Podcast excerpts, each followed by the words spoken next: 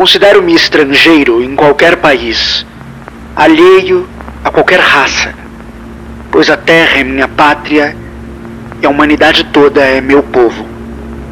Khalil Gibran. Eu acho que a arte inventa a realidade. Palavras mais bonitas. As que descrevem as coisas fundamentais. Verdades que só a ficção. Invenção é uma coisa que serve para aumentar o mundo. Sou um amador e faço questão de continuar a ser amador. Verborragia.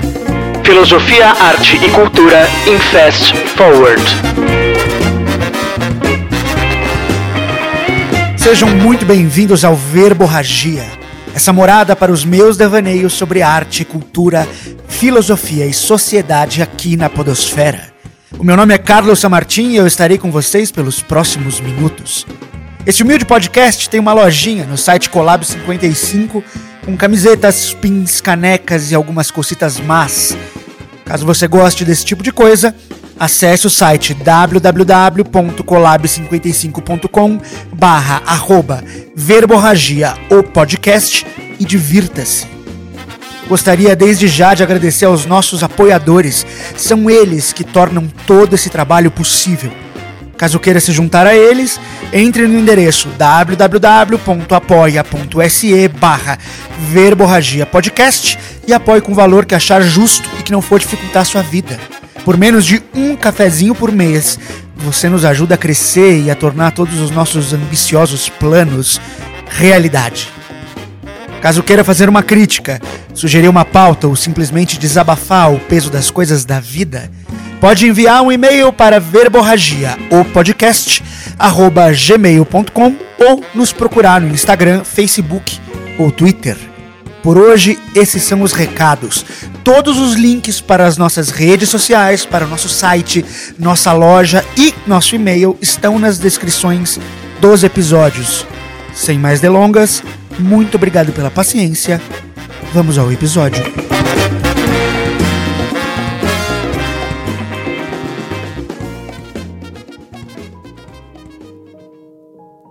Eu sou neto de expatriados. A história dos meus avós maternos é uma das mais interessantes que eu conheço. Ele tem amor proibido, fugas mirabolantes, descobertas incríveis, diversos países e um oceano que foi literalmente conquistado por dois jovens adultos que conheciam quase nada do mundo desde então. Os detalhes dessa história são assunto para outro episódio. O que eu quero dizer aqui é que eu cresci vendo de perto os efeitos da distância da terra natal na vida das pessoas.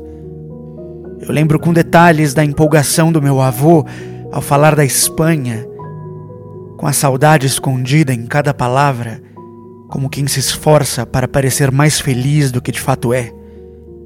Eu lembro do sotaque da minha avó, que aprendeu português na estrada tortuosa do dia a dia, uma lição por vez, ora na venda da esquina, ora com as vizinhas. Eu lembro de como os dois aprenderam a gostar do Brasil, cada um à sua maneira, mas sempre com aquele olhar que buscava o além-mar, buscava as terras da sua infância. A melancolia do expatriado, esse ruído de fundo, sempre lá dando ainda mais profundidade àqueles dois. Hoje, muitos anos depois que ambos partiram para sabe-se lá onde, talvez para o nada, talvez para o além, talvez para paisagens ainda mais ancestrais, eu também me tornei um expatriado. Por motivos muito menos emocionantes que os dois, é claro, mas ainda assim longe das terras que me viram crescer e nascer. Foi só quando eu pude vivenciar na pele essa experiência, essa distância, que aprendi que a saudade que meus avós sentiam não era da terra que eles haviam deixado, mas da terra que eles de longe tinham aprendido a pertencer. Hoje eu vivo no México, país de cores vivas, sabores intensos, país incrível de uma complexidade apaixonante. Mas se tem uma coisa que essas cores, sabores, esses encantos têm me ensinado todos os dias, é como sou inquestionavelmente brasileiro e o que de fato vem a ser isso. E não, isso não vai ser uma ode ao Brasil, não vai ser um panfleto patriota, esse último refúgio do canalha. Mas foi sim o México e sua cultura incrível que me mostraram quanto nossa própria cultura é também incrível, tanto através das semelhanças quanto das diferenças.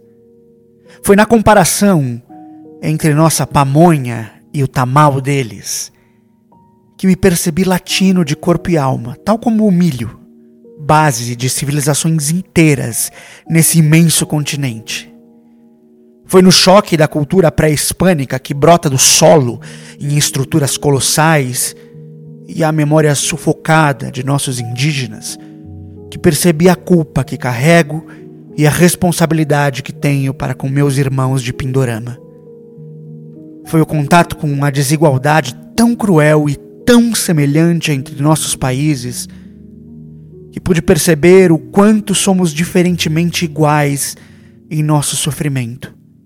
Brasileiros, mexicanos, latino-americanos, pessoas do mundo. Ao sair do país, ao me distanciar, ao me tornar um pouco mexicano, me tornei ainda mais brasileiro. E esse elemento talvez estivesse lá, nos olhos dos meus avós, essa consciência de quem se é e que só se encontra no além-mar. Navegar é preciso, dizia Fernando Pessoa, parafraseando Petrarca. Ele estava certo.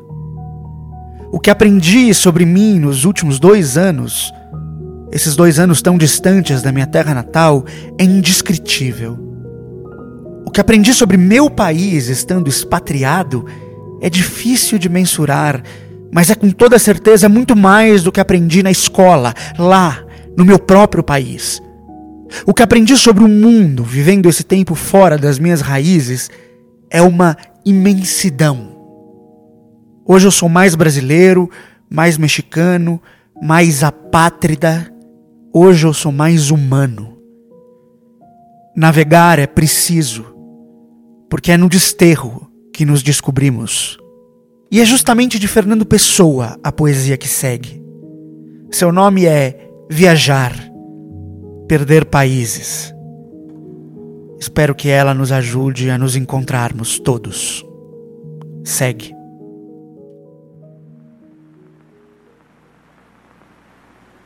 viajar, perder países, ser outro constantemente, por alma não ter raízes, de viver de ver. Somente, não pertencer nem a mim, ir em frente, ir a seguir, a ausência de ter um fim e a ânsia de conseguir. Viajar assim é viagem, mas faço sem ter de meu mais do que o sonho da passagem. O resto é só terra e céu. Muito obrigado por ouvir até aqui. Curta e compartilhe para nos ajudar a alcançar um número cada vez maior de pessoas, num número cada vez maior de países. Mas é claro, só se vocês quiserem. É preciso estar atento e forte, amigos.